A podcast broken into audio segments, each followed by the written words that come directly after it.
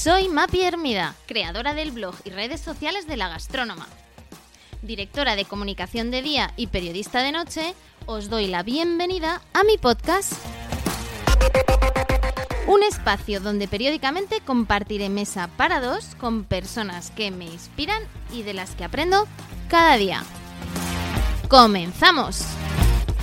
Hola a todos y bienvenidos de nuevo a mi podcast. Hoy tengo una persona que llevaba tiempo eh, persiguiendo para estar hoy aquí con nosotros es Jaime Rodríguez de Santiago. Muchos de vosotros eh, conoceréis a Jaime, pero mucho mejor que nos lo cuente él. Hola Jaime y bienvenido a mi podcast. Hola, un placer estar aquí. Bueno, Jaime, no sé por dónde quieres que empecemos. Tengo muchísimos temas que tratar contigo, em, pero antes, y como hago de forma habitual, em, me encantaría que nos ubiquemos. Eh, ahora mismo estamos separados por las pantallas eh, y me encantaría que nos situemos eh, y dejemos volar la imaginación en algún sitio que a ti te, bueno, pues de alguna forma te evoque confort, te guste y, y como sabes, pues al final soy aficionada a la gastronomía. Muchos de mis seguidores eh, me siguen precisamente por, eh, esa pasión que tengo por, el mundo de la restauración. Así que te dejo elegir sitio, en qué restaurante, eh, bar, cafetería te gustaría mantener esta entrevista si hubiese sido física y tú eliges el mejor lugar. Bueno, yo creo que en este caso va a ser fácil para mí porque uno de mis restaurantes favoritos está cerca de mi casa, que es La Casa, eh, supongo ah, que lo conocerá mucha gente. Eh, es un restaurante muy, muy recomendable que creo que la calle o la plaza se llama eh, Diego de Ordaz o algo así, que está aquí cerquita de donde yo vivo. Muy bien, muy bien. Pues nada, un sitio habitual. También saludamos a César, eh, su, su, chef, que la verdad es que es un crack, me encanta. Empezamos fenomenal entonces este, este, podcast ahí en, ese, en ese comedor. Pues vamos allá, Jaime, cuéntanos un poquito de tu trayectoria eh, para situarnos y para luego pues ya entrar en, en el meollo de la misma.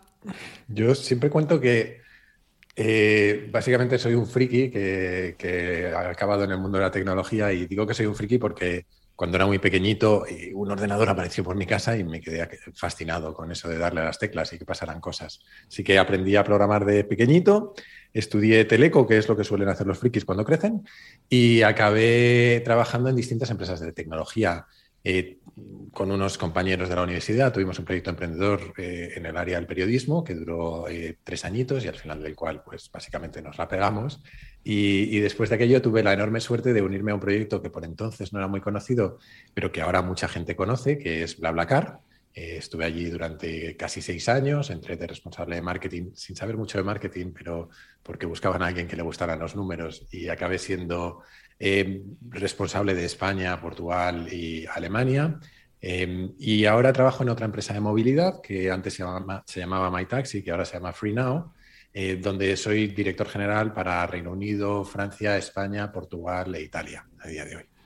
Muy bien, Jaime. Mm, eh, normalmente suelo, suelo eh, añadir un adjetivo cuando, cuando introduzco a, los diferentes invitados que vienen al, podcast. Digo, oye, pues mira, pues traigo a este escritor, ¿no? O a, este, esta nutricionista o, a este periodista, ¿no? En tu caso, era difícil encontrar el, adjetivo. En tu web em, comentas eh, algo así como que, que tu historia no es la de una carrera bien planificada, ¿no?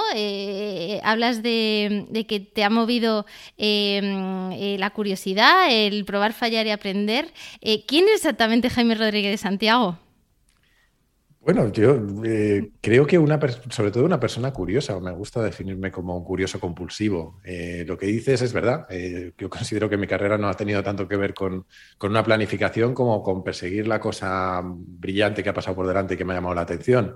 Eh, y normalmente ha tenido que ver con un proyecto que me emocionaba y, detrás del que me iba. Eh, y eso ha tenido que ver también con, y posiblemente eh, lo, mencionemos más adelante, con también tener muchos proyectos en paralelo, no, no solo mi trabajo principal, sino, sino hacer otras cosas en, en paralelo. básicamente, si tuviera que resumir eso, un curioso compulsivo, que es como me suelo definir. ¿Cómo, ¿Cómo, has llegado hasta aquí, Jaime? Es decir, eh, bueno, pues eh, sobre qué valores has construido esta carrera. Eh, una es la curiosidad, no sé si puedes añadir otros. Sí, a ver, yo primero siempre me gusta contar porque los casos de éxito me dan un poco de rabia siempre. y cuando me preguntan estas cosas, yo soy consciente que me ha ido razonablemente bien en mi carrera profesional, pero que la suerte juega un papel fundamental. Y yo en un momento dado tuve suerte, ¿no? Pero creo que una vez que tienes suerte, eh, como por ejemplo cuando aterricé en BlaBlaCar, eh, hay una madurez en, reconocerlo, en, reconocer que estás teniendo suerte y en aprovecharla, ¿no? Y ahí entra el trabajo duro, el, eh, en el momento en el que alcanzas también puestos de liderazgo, pues ser capaz de, de, tener una comunicación cercana con el equipo, de apoyarte en gente, en gente en la que confías y en gente a la que eh, ayudas a crecer. Entonces, en general, tiene que ver para mí, o, lo que me gustaría, no sé si lo que soy, pero lo que me gustaría que la gente pensara que soy, por lo menos los que trabajan conmigo, es eso, una, persona cercana, capaz de, trabajar duro y con eh, cierta estructura a la hora de pensar, por lo menos lo intento. Bueno, eh, tú hablas de que ya, te has definido como, como, friki, una palabra que empleas de forma bastante habitual. Eh, también hablas de que eres bastante antisocial. Bueno, eh, una de tus características parece, ¿no? Por lo menos en los que te escuchamos del, del otro lado, que es la, la, humildad. ¿qué, ¿qué, destacarías, no? Que si, si, hay algo que te haya llevado a estar donde, donde estás pues mira, eh, ahora que has dicho eso, me, he acordado que tengo algunos oyentes del podcast que a veces me echan la bronca porque me dicen que, me hago de menos. Y, no es hacerse de menos, ¿no? Yo cuando digo que soy friki o que soy antisocial o, cosas de esas que digo a veces, eh, creo que tiene que ver con un intento de acortar la distancia eh, con el oyente y me pasa también en el trabajo. Quiero decir, creo que una de las cosas que me ha funcionado bien es normalizar las situaciones. Yo puedo tener un, puesto de, liderazgo, pero me ha funcionado bien acortar la distancia con cualquier otra persona con la que trabajo. Eh, no por nada, sino porque cuando estableces un diálogo en el que la otra parte se siente empoderada para decir lo que piense, tienes, calidad, tienes información de mejor calidad para tomar decisiones que cuando todo el mundo se calla porque hay alguien que tiene un determinado puesto y, le dan la razón todo el rato. ¿no? Entonces, para mí, ese tipo de cosas tienen siempre que ver con, con básicamente con buscar la verdad. Creo que, lo que a mí me obsesiona cuando trabajo o, cuando, eh, o, lo que me ha permitido llegar lejos es no, no, no pretender tener agendas ocultas, que pasa mucho en las empresas, o no pretender demostrar que tienes razón, o, no pretender demostrar eh, determinadas cosas, sino simplemente intentar entender realmente cuál es la realidad a la que nos estamos enfrentando. Y un poco de eso va el podcast también, porque siempre digo que va de, eh, de cómo intentar entender el mundo un poco mejor cada día yo creo que mi obsesión es esa y es sobre lo que probablemente me, me ha apalancado para, construir mi carrera y para construir otras cosas en mi vida. Eh, hablamos de tu podcast, eh, para quien, quienes no lo hayan escuchado aún, que seguro que serán pocos, es, eh, tu podcast mm. es Kaizen. ha sido un viaje que has hecho, tú mismo dices, ¿no? que, te da incluso a veces cierto reparo escucharte en mm. tus comienzos de, del podcast. Vamos a empezar, si te parece, por, por por, ahí. ¿Qué capítulos destacarías? Eh, ¿Cuáles recomendarías a aquellos que no lo hayan escuchado todavía? Eh, eh, te has hecho famoso por, yo creo que por la, serie que tuviste de modelos mentales, también hablaremos de ella.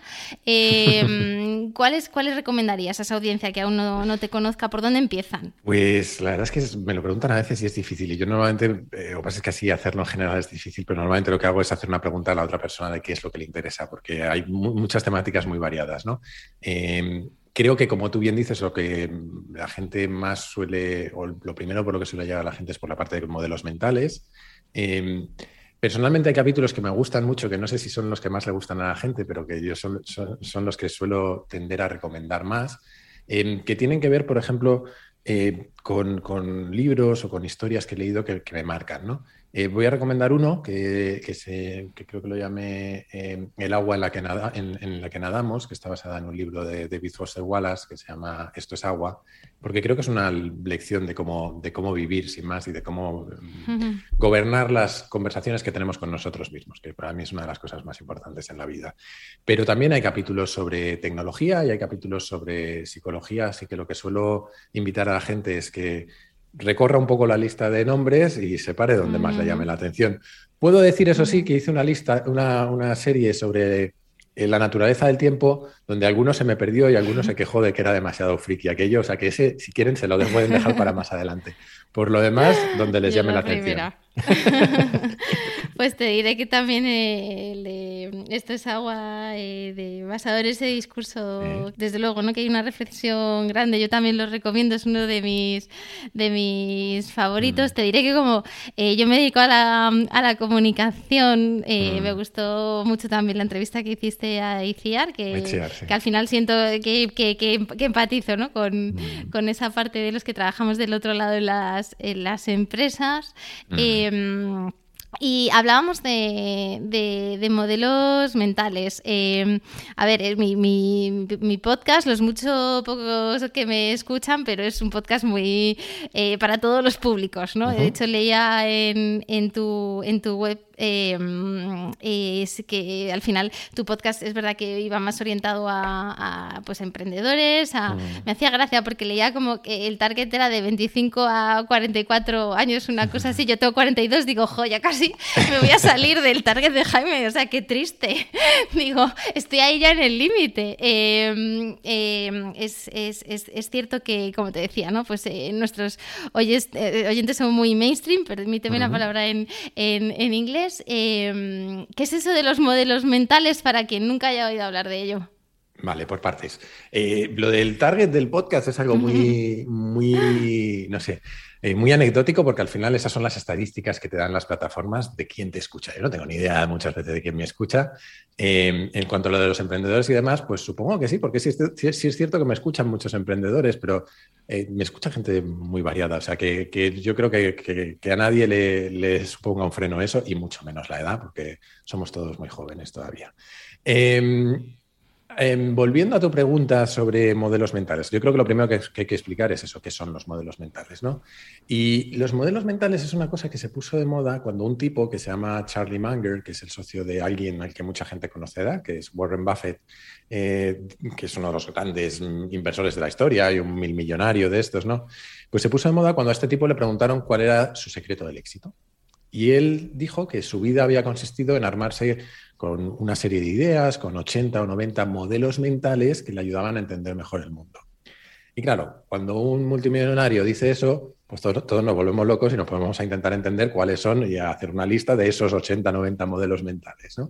Em, un modelo mental en realidad no es más que eh, una abstracción que nos permite pensar en algo en nuestras cabezas. Em, a lo que él se refería era a eh, situaciones que se dan con frecuencia en la vida y que con las, te las encuentras más de una vez en la vida y que entenderlas mejor, tener un buen modelo para entenderlas, te ayuda a abordarlas mejor. Pero un modelo mental es tan sencillo como que si yo ahora digo la palabra silla, todos en nuestras cabezas se evoca un modelo, un modelo que es, normalmente va a incluir algo así como algo con respaldo, asiento y cuatro patas. Y ahí caben infinitas sillas, pero son todas sillas, ¿no? Pues si nos llevamos eso a situaciones de la realidad, ¿no? Y podemos hablar de, seguramente el modelo mental más conocido por todo el mundo es esto de la distribución de Pareto, esto de que el 20% de los eh, inputs genera el 80% de los outputs, ¿no? El 20% de eh, mis clientes me genera el 80% de mis ingresos. Pues ese tipo de distribuciones se repiten mucho en la vida, pues eso es un modelo mental. Y a partir de ahí hay infinitos modelos mentales que vienen desde un montón de disciplinas distintas, que pueden venir de la comunicación, pueden venir de, la gastronomía, seguro que hay, aunque no conozco ninguno, pero pueden venir también de muchos bien de economía, de psicología, de biología, de lo que queramos.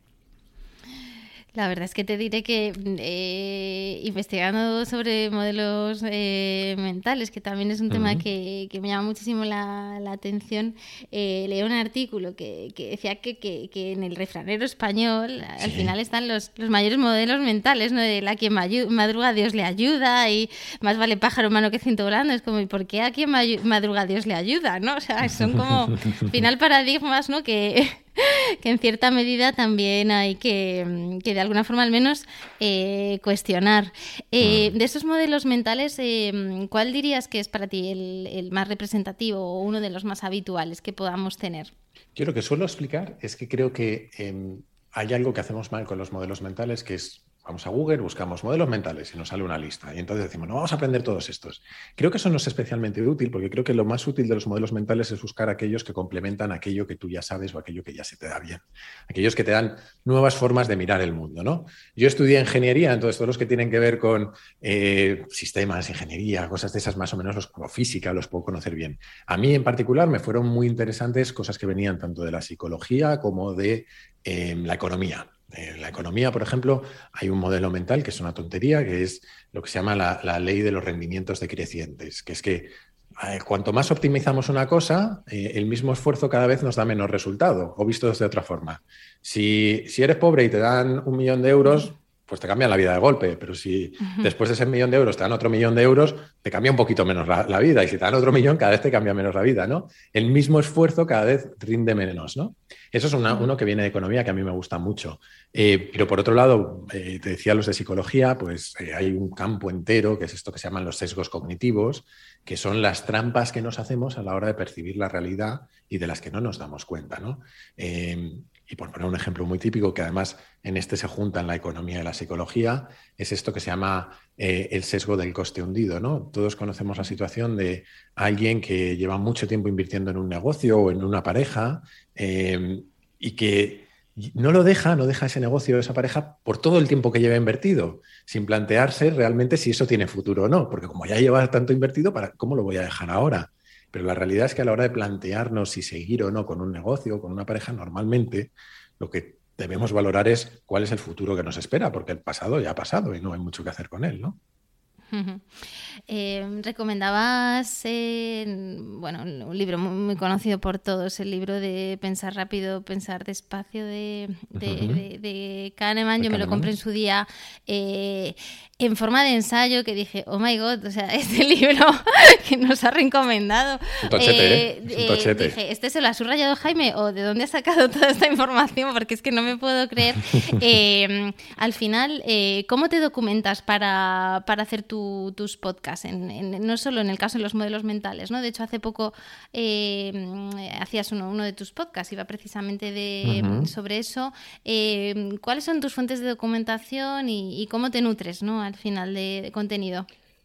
Pues ah, yo creo que ha habido dos etapas. Antes de tener el podcast, yo leía, pero no leía muchísimo. Eh, y lo que hacía era consumir muchísimo contenido en muchos formatos. Otros podcasts, vídeos, etcétera.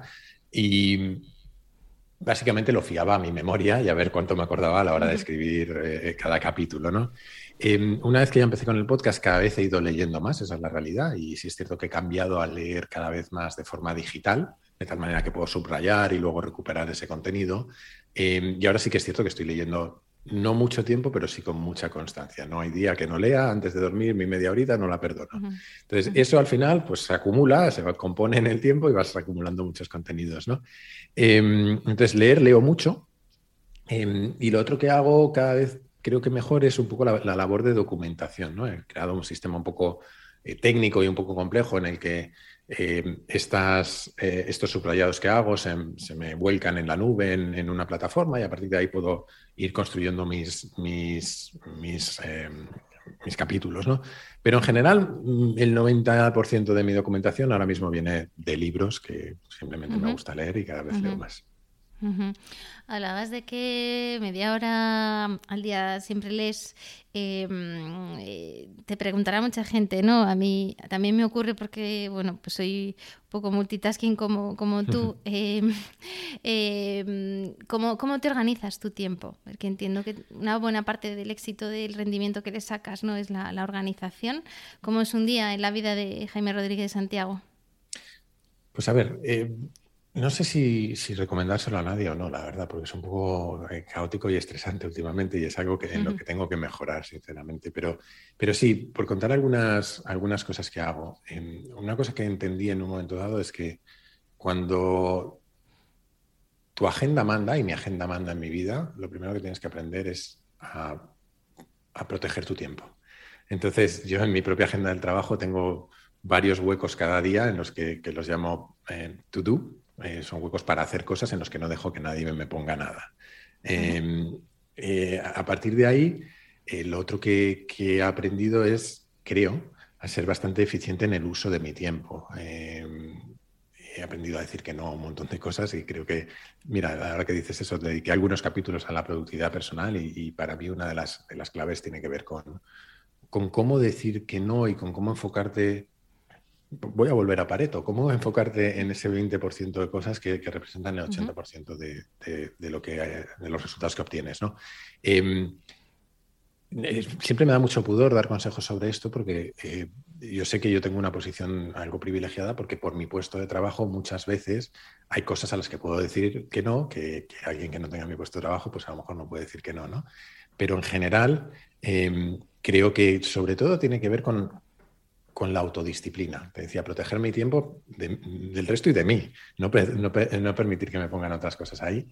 Y lo otro que he hecho toda la vida es em, eso, esa autodisciplina de saber cuándo parar. Yo, en general, a las seis y media paro de trabajar casi todos los días y me dedico a otras cosas. Y, lo hacía de pequeño cuando estudiaba y lo hacía en la universidad. Yo llegaba a las ocho de la tarde y decía, ya no estudio más porque me canso. Entonces paraba ahí. Y creo que ese equilibrio es, es fundamental. Eh, no es fácil de, conseguir. Lo otro es, es, verdad que a cambio de eso he sacrificado mis fines de semana para el podcast. O sea, los fines de semana es el podcast. Así que por eso te digo que no sé si se lo puedo recomendar a nadie, pero esas son algunas de las cosas que hago.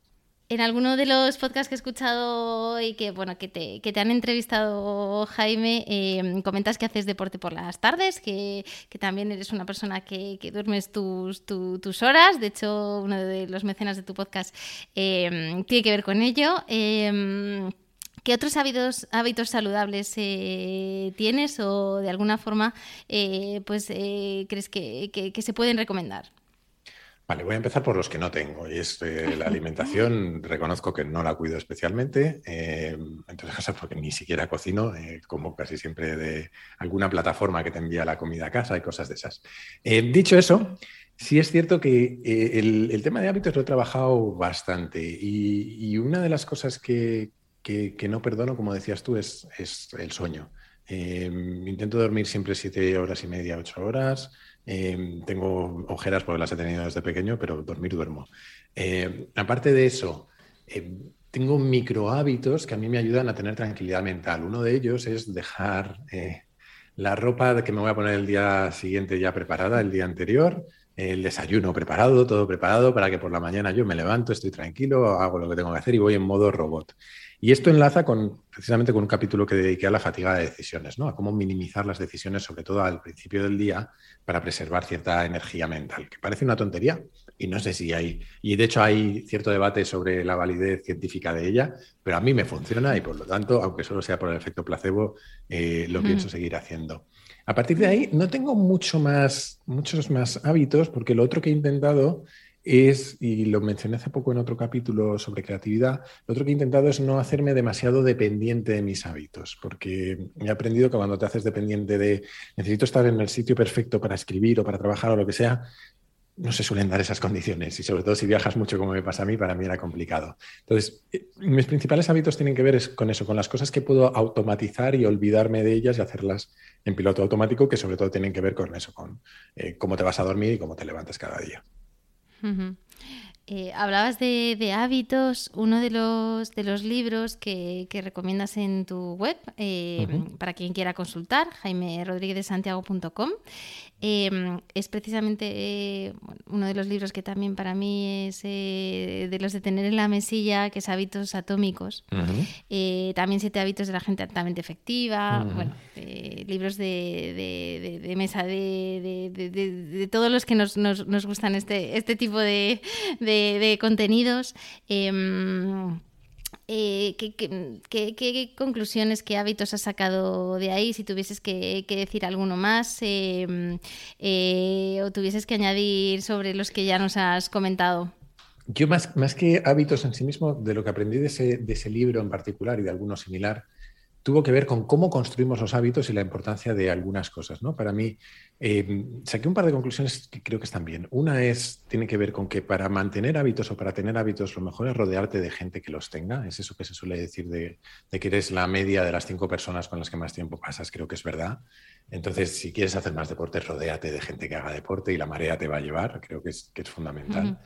Em, y lo otro, em, y, eso lo enlazo con con esa rutina que tengo de preparar el desayuno y todas esas cosas, que es que el, entorno en el que estamos juega un papel fundamental. Creo que em, y esto se dice mucho, pero es verdad, si no quieres comer chocolate, no tengas chocolate en casa. Lo digo yo que como mucho chocolate. Pero, pero ese tipo de cosas creo que es fundamental, ¿no? ¿Cómo diseñas tu entorno para que favorezca tus hábitos? Si te quieres levantar pronto, eh, y te cuesta apagar el despertador, pon el despertador en la otra punta de la habitación y, que te obligue a levantarte. Ese tipo de tonterías, que sé que son tonterías, pero no las pensamos o a veces mm, seguimos intentando tirar de fuerza de voluntad cuando a veces los hábitos, más que de fuerza de voluntad, lo que tienes que tirar es de diseño, ¿no? de diseñar inteligentemente tu forma de abordarlos. Hablábamos también de, libros eh, y de libros que recomiendas, Jaime. No sé si estás leyendo alguna ahora que nos quieras recomendar, más allá de, tu top 10 que tienes en la, en la web. Y que bueno, ese top 10 está bastante poco actualizado, ¿eh? le tengo que dar una vuelta, pero, sí. A ver, em, libros que os pueda recomendar. Pues mira. Lo eh, sueles hacer, ¿eh? En, el podcast también Nada que Ganar y ahora también hablaremos de él, pero bueno, si nos puedes dejar aquí alguna recomendación. Sí, mira, vamos a dejar tres recomendaciones muy distintas, si te parece. Una, la que le dediqué un capítulo, ya hemos hablado de, Esto es agua, que para mí es obligatorio para todo el mundo, pero uno que me gustó mucho el año pasado fue el de em, Las cosas que los nietos deberían saber, de Mark Oliver Everett, que es un cantante que tuvo una vida, que ha tenido una vida complicada, pero que siempre, encuentra, siempre ha encontrado formas de seguir adelante, cosa que me parece interesante. Otro que, tengo ahora en la mesilla, porque me, voy leyendo a ratitos, es Verbolario de Rodrigo Cortés. Es un diccionario, es un antidiccionario, son definiciones irónicas de las palabras, que creo que está muy bien. Eh, y por último, tenía, eh, hay otro que me estoy leyendo ahora, que es una cosa muy rara, pero que a lo mejor hay gente a la que le interesa, que es un libro para escaladores, pero es para trabajar la mente frente al miedo cuando eres escalador. Se llama Guerreros de la Roca. Eh, y creo que aunque no escales, está bien por toda la parte que tiene que ver con cómo te preparas mentalmente ante tus miedos. El primer trocito del libro es un poco más em, pesado, más arduo, pero luego la verdad es que gana, gana bastante. Pues bueno, ahí quedan esas recomendaciones em, sobre, sobre las fuentes también que te, que te inspiran. Em, eh, decías ¿no? que también consumías contenido digital. Ahora parece que se han puesto moda las newsletters. Em, no sé si hay alguna también que te apetezca recomendarnos. A ver, pues newsletters, eh, aquí voy a tirar de amistades, me temo, pero, pero es que es muy recomendable. Tengo ¿Vas a mencionar a Samuel Gil? Claro, claro, tengo un muy buen amigo que es eh, Samuel Gil, que además compartimos podcast durante una temporada eh, y que es el autor de una de las newsletters más leídas en España, que, se dedica sobre todo al mundo del emprendimiento, la tecnología, etcétera, que se llama Suma Positiva. Em, creo que esa es la que más puedo recomendar. Ah, ¿Qué más? Muy bien. Eh, habíamos mencionado también el podcast de, Nada que, Ganar, que, que, hacéis eh, hasta hace poco con, con, Samuel. Eh, oye, hagamos a ver un poquito de promoción de tu, de tu podcast, ¿no? Em, si te parece, de este segundo podcast. ¿Qué es, qué contenidos abordáis en Nada que Ganar?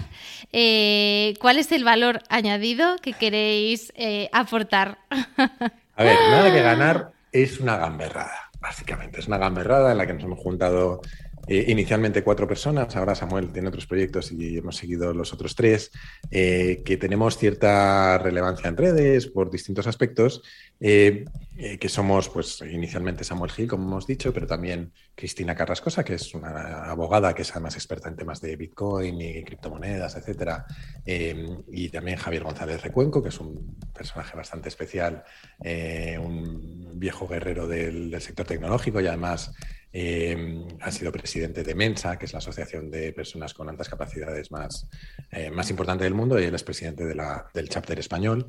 Y luego estoy yo, que soy, pues como ya hemos dicho, una persona que hace cosas variadas eh, en la vida. Entonces nos juntamos un día y básicamente la idea era sentarnos a hablar de temas que nos apetecieran.